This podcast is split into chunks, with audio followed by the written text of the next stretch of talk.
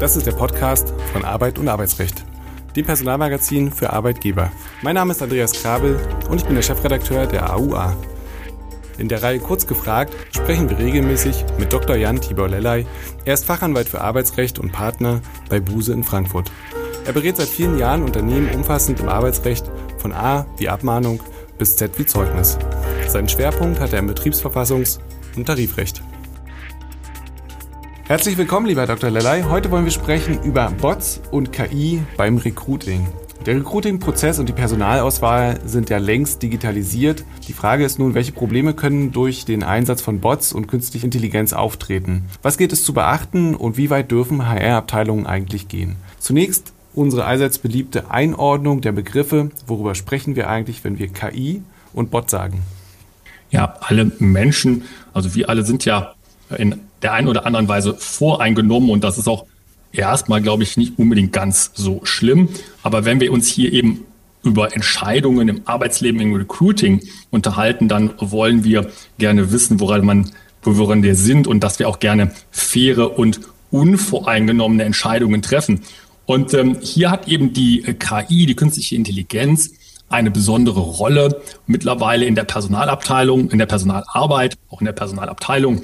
KI, Teilgebiet der Informatik, wo also durch ähm, Software bestimmte Entscheidungsstrukturen, menschliches Denken nachgebildet wird. Ich habe mir mal das Schlagwort gemerkt, Mechanisierung des menschlichen Denkens. Das ist also das, was da stattfindet. Und der Bot, auch wieder vom Englischen abgeleitet von Robot, ist auch eine Software, die automatisch Aufgaben abarbeitet, zum Beispiel in Social Media. Es gibt aber auch Chatbots, die also ganze Dialoge führen können mit zum Beispiel auch Bewerbern. Und das ist auch ein Tool, was immer weiter Einsatz findet in der Personalarbeit. Mm, das massenhafte Erheben von Bewerberdaten, vor allem auch im Auswahlprozess, ist ja unerlässlich für den gesamten Recruiting-Prozess. Ähm, worauf muss hier geachtet werden seitens des Arbeitgebers?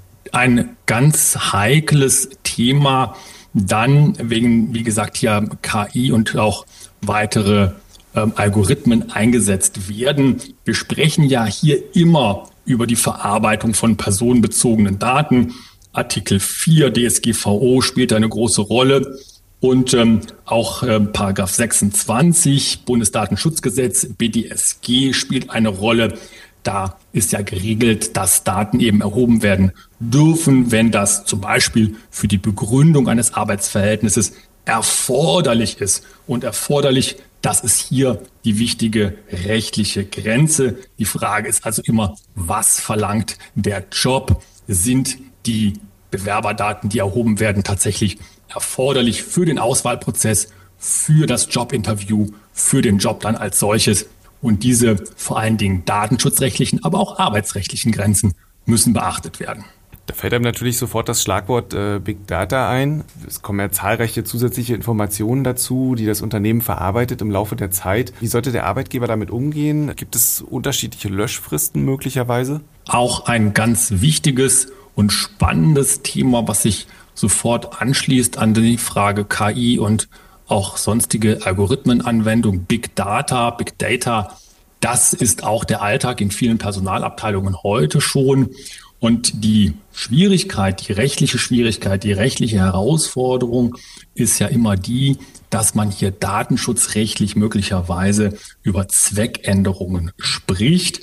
Denn häufig sind ja die Datenmengen, und deswegen heißt es ja Big Data, die Datenmengen, die dort verarbeitet werden sollen oder verarbeitet werden, zu anderen Zwecken erhoben worden als das, was man da hinterher vielleicht mit im Sinn hat.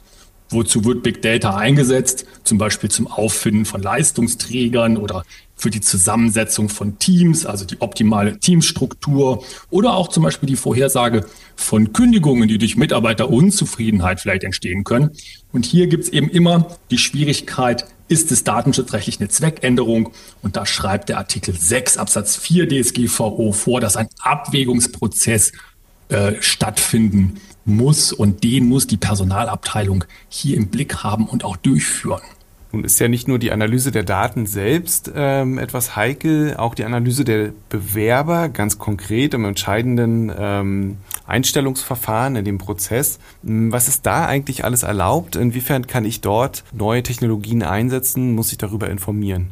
Es gilt der, der Grundsatz, nicht alles, was geht, also technisch geht, ist auch erlaubt.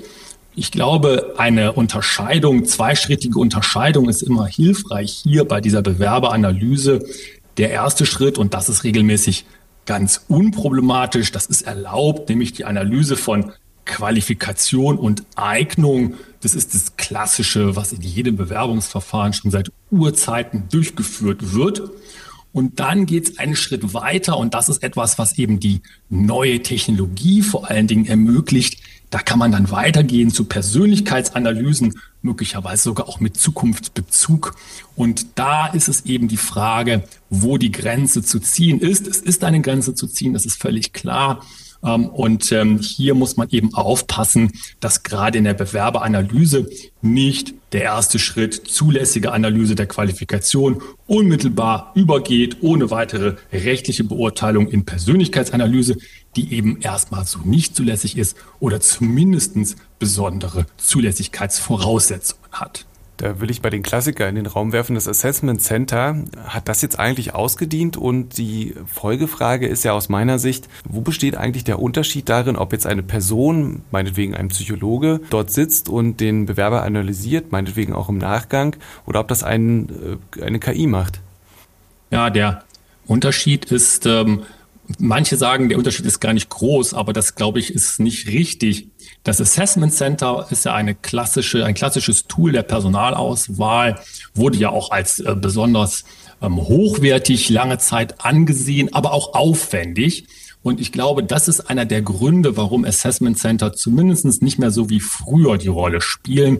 Ich habe den Eindruck, dass wenn Assessment Center eingesetzt werden, nur noch in ganz ähm, kleinen äh, Maße, in Ausnahmefällen. Das ist ja auch aufwendig, wie, wie die Leute, die da beteiligt werden müssen. Da müssen ja ganze Gruppen ähm, die ähm, Assessment Center durchführen.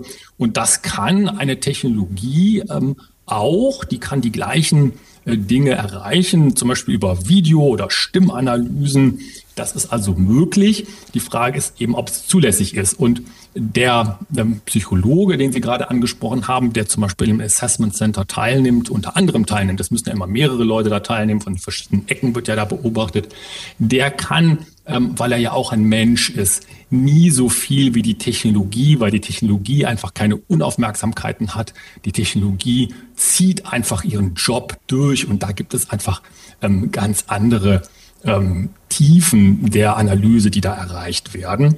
Und ähm, ich glaube, das ist eben auch die Schwierigkeit des ähm, Assessment Centers per Video- oder Stimmanalyse. Da wird eben sehr stark auch in die Richtung von Persönlichkeitsanalysen gegangen und damit eben in die Schwierigkeit, was ist zulässig. Mm, als schlauer Arbeitgeber würde ich jetzt natürlich sagen, zu Beginn des Prozesses, äh, lieber Kandidat, willigst du ein in diese Maßnahmen, ja oder nein? Und dann fühle ich mich ja erstmal auf der richtigen Seite und ähm, möglicherweise nicht angreifbar. Ähm, ist das der Blick in die Zukunft? Was erwartet uns da eigentlich bei den Prozessen mit KI?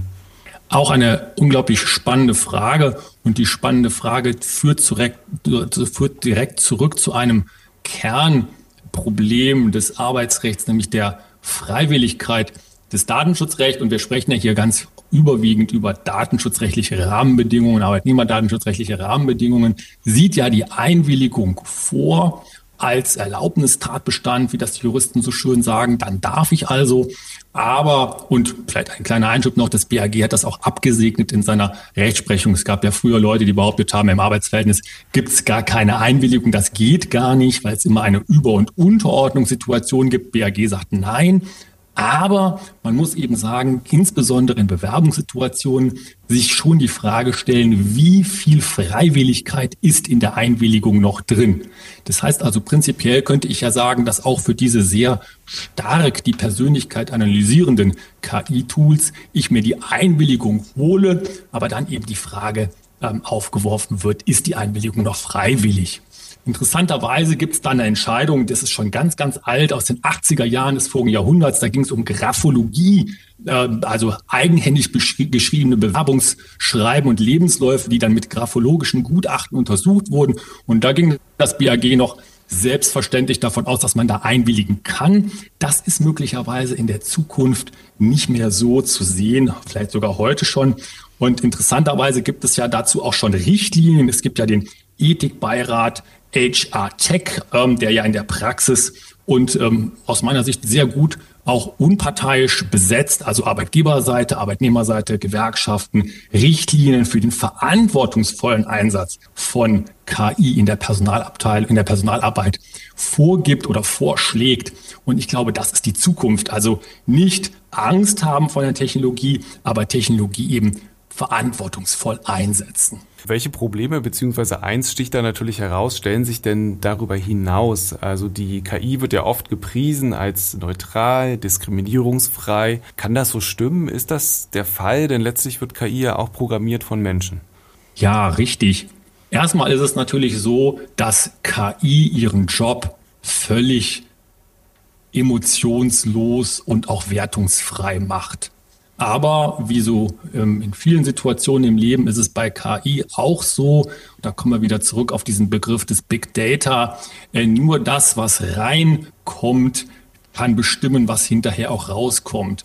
Das heißt, diese Softwareanwendungen leben häufig oder lernen häufig oder fast immer von Datenmengen, die eben dazu benutzt werden, diese Anwendungen im wahrsten Sinne des Wortes anzulernen.